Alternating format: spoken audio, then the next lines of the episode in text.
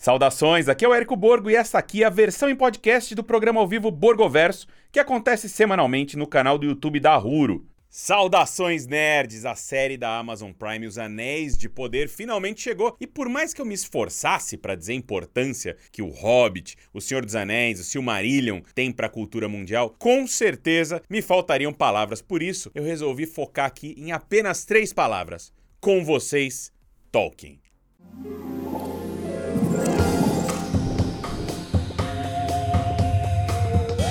Cá estamos nós para falar do maior nome da literatura fantástica de todos os tempos. E se vocês me permitem, eu vou iniciar aqui o nosso Borgoverso de hoje lendo um importante texto do mestre que nós encontramos na sua biografia. Vamos lá. Então disse Tolkien, né? Não ria, mas certa vez tive a intenção de criar um corpo de lendas mais ou menos interligadas, que abrangessem desde o amplo cosmogônico até o nível do conto de fadas romântico. Eu desenvolveria alguns dos grandes contos na sua plenitude e deixaria muitos apenas no projeto e esboçados. Os ciclos deveriam ligar-se a um todo majestoso e ainda assim deixar espaço para outras mentes e mãos munidas de tinta, música e drama. Absurdo? De maneira alguma, né? Tanto que agora nós temos a oportunidade de ver o que outras mentes munidas de câmeras, streaming e muito dinheiro do Jeff Bezos acabaram de produzir. Contudo, para sair falando da série logo de cara, nós teríamos que fazer algo totalmente não recomendado por qualquer bom contador de história, né? Uma heresia em se tratando de um conteúdo dedicado ao Tolkien e começar essa narrativa pelo meio. É isso aí, pelo meio. Afinal de contas, nos episódios na Amazon Prime, né, a gente vai viajar pelos acontecimentos da Segunda Era da Terra-média. E só para você se localizar na linha do tempo, né, as histórias que nós encontramos no livro O Hobbit, publicado pela primeira vez lá em 1937, e as histórias também da trilogia do Senhor dos Anéis, de 54, dizem respeito à Terceira Era das histórias ali do Tolkien. Isso quer dizer que quando o Bilbo encontra lá o anel na caverna do Gollum, ou Merry e o Pippin estão lá se divertindo com os fogos de artifício na festa do condado, né, na realidade do universo do Tolkien, eles estão vivendo num mundo já muito antigo e além do seu apogeu. E só para dar um, mais um exemplo, né, o confronto do Aragorn contra os espectros do anel, aquele que no filme ele usa uma tocha, lembra? Essa treta acontece nas ruínas da Torre de Amon-Sul, um lugar que viveu o seu auge na Segunda Era, quando os exércitos do Gil-galad Galad, que era o rei élfico dos Noldor, se encontram com os exércitos do Elendil, que era o rei de Gondor, formando assim a última aliança de homens e elfos contra o Senhor de Mordor. Sendo assim, né, se você seguir a lógica dessa era, o final da série desembocaria justamente no comecinho do filme A Sociedade do Anel, dirigido pelo Peter Jackson lá em 2001, onde nós vemos o filho do Elendil cortar um anel da mão do Sauron, né? para alegria ali de todos os povos da Terra-média e depois, para sua tristeza, não jogá-lo no fogo da Montanha da Perdição, né? Para tristeza também do Elrond, que numa cena clássica grita ali: Isildur! Todo meu Isildur. Porém, se você agora já sabe o destino da série, onde ela vai parar, vale a pena saber onde tudo começou e para isso nós temos que recorrer ao Silmarillion. Silmarillion, livro publicado postumamente à morte ali do, do Tolkien em 1977 e que contém informações preciosas, tanto da primeira era quanto importantes detalhes do que vem pela frente ali na segunda era. Bora lá, no texto do Tolkien que eu acabei de ler, nós encontramos a palavra cosmogônico. Cosmogônico, fale aí do seu lado. Cosmogônico é gostoso, que significa teorias ou princípios que explicam a origem do universo. Pois muito bem, podem acreditar ali que a cosmogonia do universo do Tolkien é simplesmente maravilhosa. Assim, eu vou pedir licença mais uma vez para ler o primeiro parágrafo do Ainur Lidale, que é a música dos Ainur, o capítulo inicial do Silmarillion, e que começa assim, olha, vamos lá. Não vou cantar, né, mas eu vou ler, eu vou ler a história da música. Havia Eru, o Uno, que em Arda é chamado de Luvatar. E ele fez primeiro os Ainur, os sacros, que eram rebentos de seu pensamento e estavam com ele antes que qualquer outra coisa fosse feita. E falou com eles, propondo-lhes temas da música, e cantaram diante dele, e ele estava contente. Sim, tudo que a gente encontra nas eras da Terra-média começou com uma linda melodia vinda de Eru, a qual aos poucos foi contagiando os Ainur, como que os convidando a fazer parte dessa música. Primeiro acompanhando para depois, na sequência, começarem a acrescentar temas à música, da mesma maneira que novos instrumentos ali incorporam a sinfonia em uma grande orquestra. Porém, entre os Ainur existia um tal de Melkor. O Melkor é aquele a quem foi dado mais conhecimento e uma entidade que começou a desviar dos acordes propostos no tema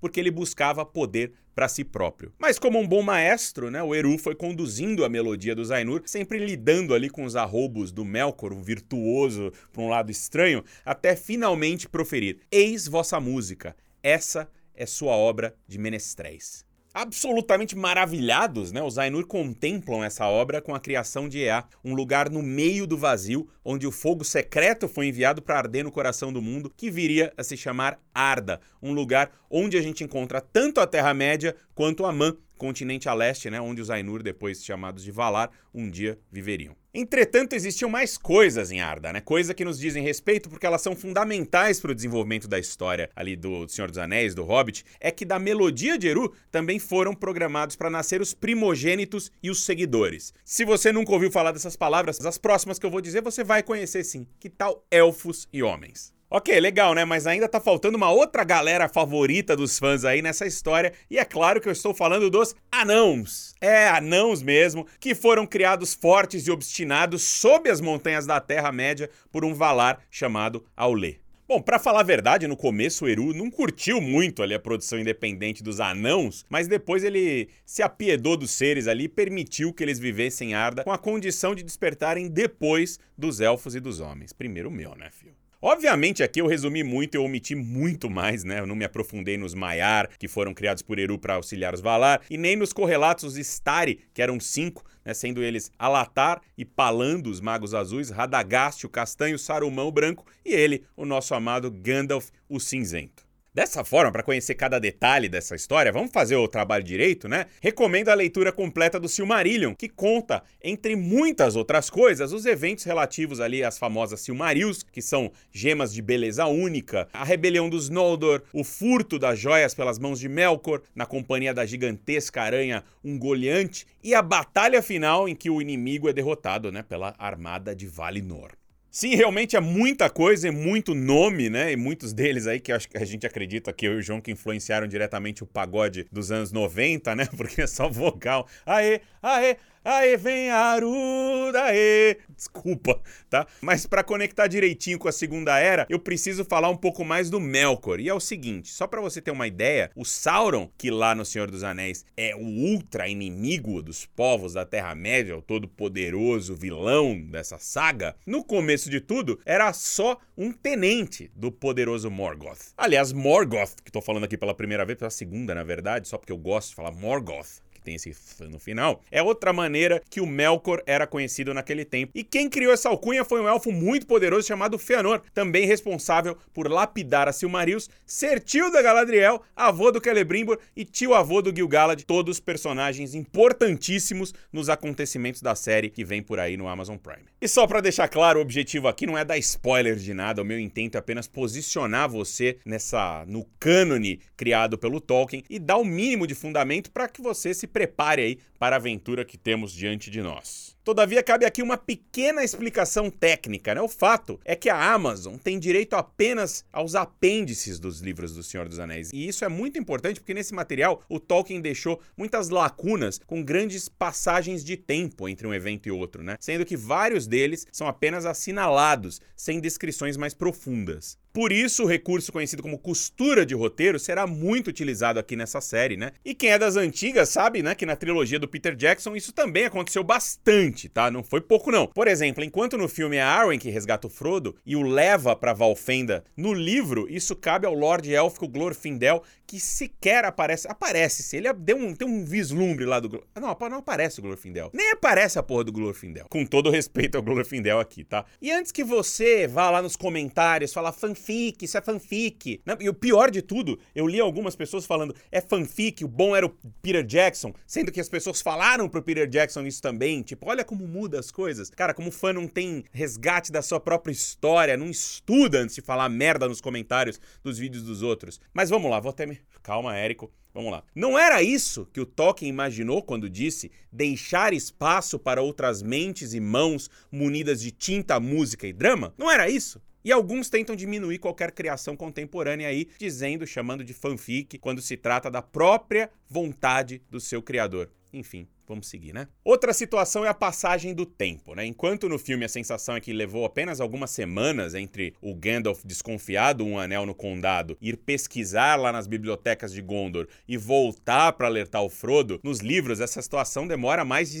16 anos. 16 anos. O cara não era um rolê fácil você ir até Gondor e tal e voltar. Enfim, essas coisas acontecem. Cabe a nós uh, torcer aqui para que sejam feitas da melhor maneira possível em nome da narrativa. Livro é livro, cinema é cinema, série é série, gente. Mas agora que a gente já garantiu o básico para curtir os Anéis de Poder, vamos continuar aqui a nossa caminhada e tentar entender uma questão fundamental. Por que o Tolkien fez tudo isso? Bom, pode soar aí um pouco pretensioso, mas eu vou responder com apenas uma palavra, tá? Só uma. Filologia. O quê? Você não conhece filologia? Normal, também não conhecia. Filologia é o ramo da ciência em que Tolkien foi catedrático, né? E que por si só representava tudo o que ele mais admirava na vida. Afinal de contas, o vocábulo nasce do encontro de dois termos gregos, a palavra philos, que significa amor, e logos, que significa palavra, articulação ou razão. E acredite, razão é o que não me falta, né, ao afirmar que poucas pessoas amaram mais as palavras do que o nosso amigo Tolkien. A aliás, toda essa paixão, ela começou cedinho. Já nas primeiras lições de latim, sim, o pequeno Tolkien Tolkien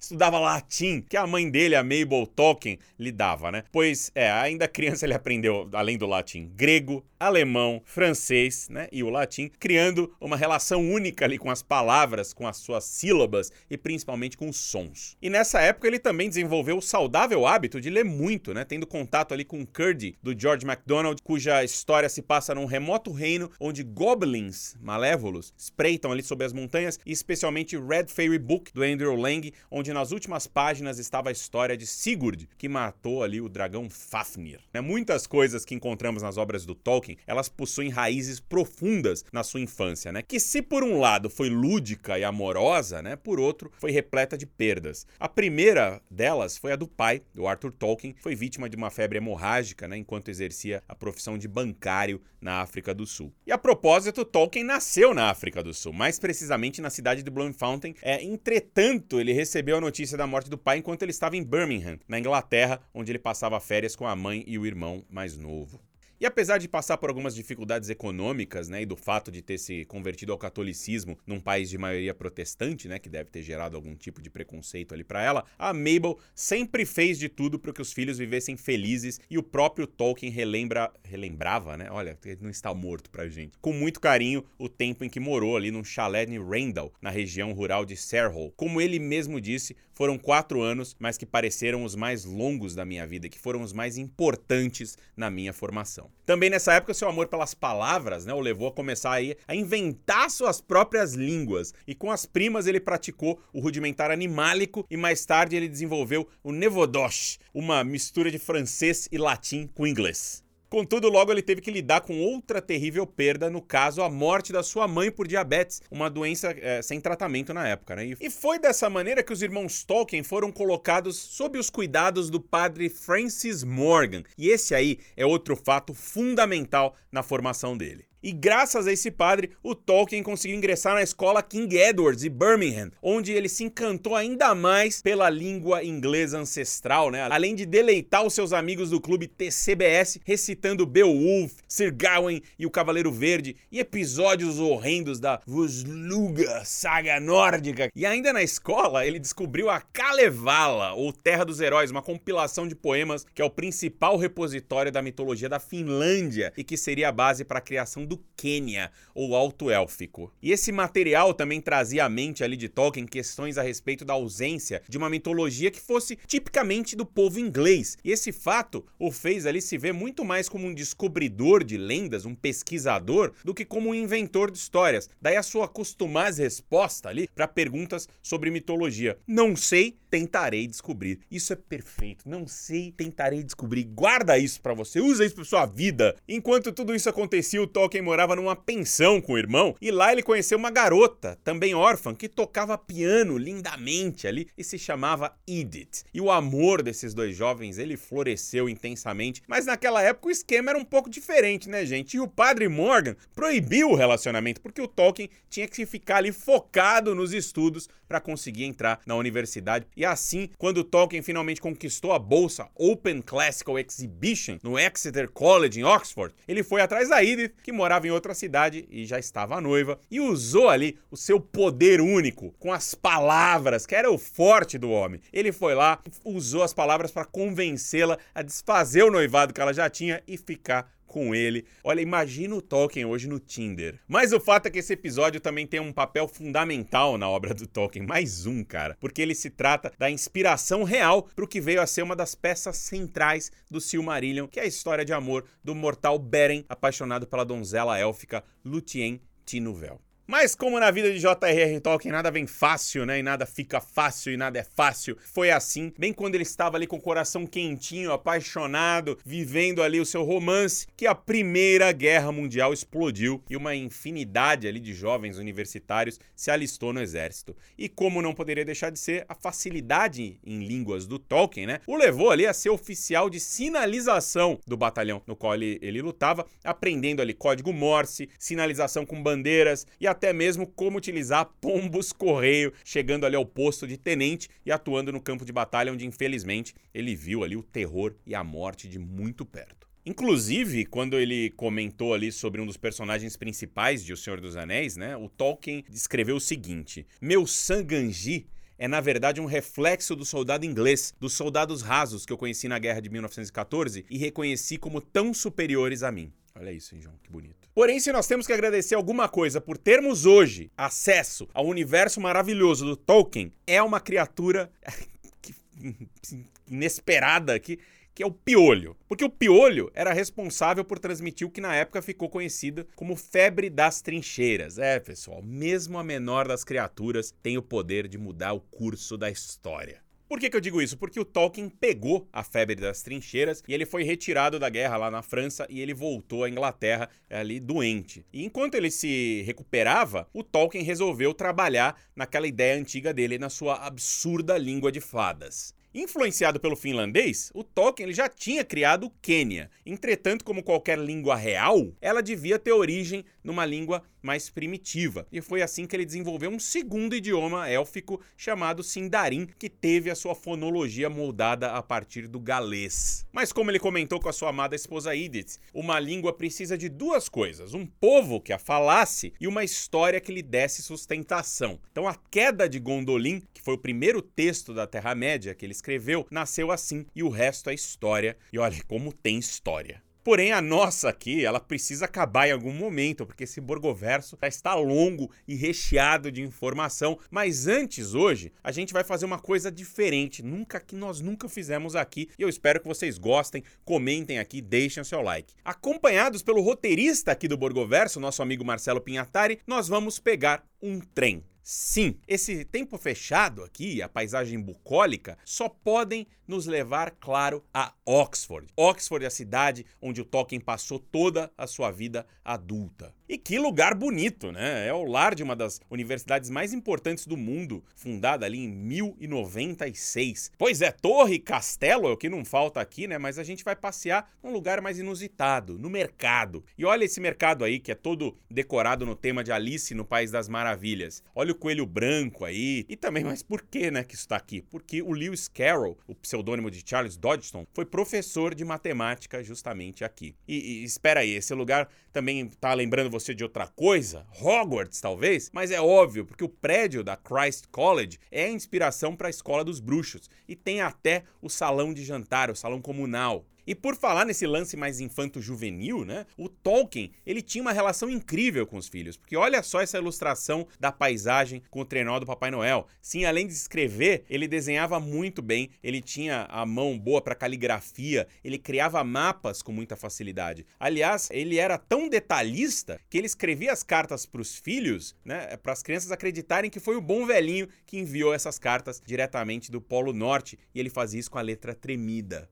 Mas vamos lá voltar para Oxford, né? Se bem que tá mais para Terra-média agora. É que o pessoal fala que essas são as duas torres que serviram justamente de inspiração para o segundo livro do Senhor dos Anéis. Curtiu? Então bora aí pro Eagle and Child. Sim, esse lendário pub onde os Inklings, um grupo de amigos que entre outros era composto pelo Charles Williams, o próprio Tolkien e o seu melhor amigo, um tal de C.S. Lewis. Diga-se de passagem, era lá que o Tolkien lia o Silmarillion né, em voz alta para esses amigos e o Lewis encorajava ele a prosseguir e a completar a sua obra. E olha só o que ele disse sobre isso. A dívida impagável que eu devo a ele não foi influência, como se compreende normalmente, mas sim puro encorajamento. Por muito tempo ele foi a minha única plateia. Foi só por ele que eu cheguei a ter a ideia de que minhas coisas poderiam ser mais do que um passatempo pessoal. Isso é amizade, galera. Isso é Gimli Legolas, é Frodo e Sam. E nessa foto você está vendo Tolkien trabalhando como examinador, corrigindo provas.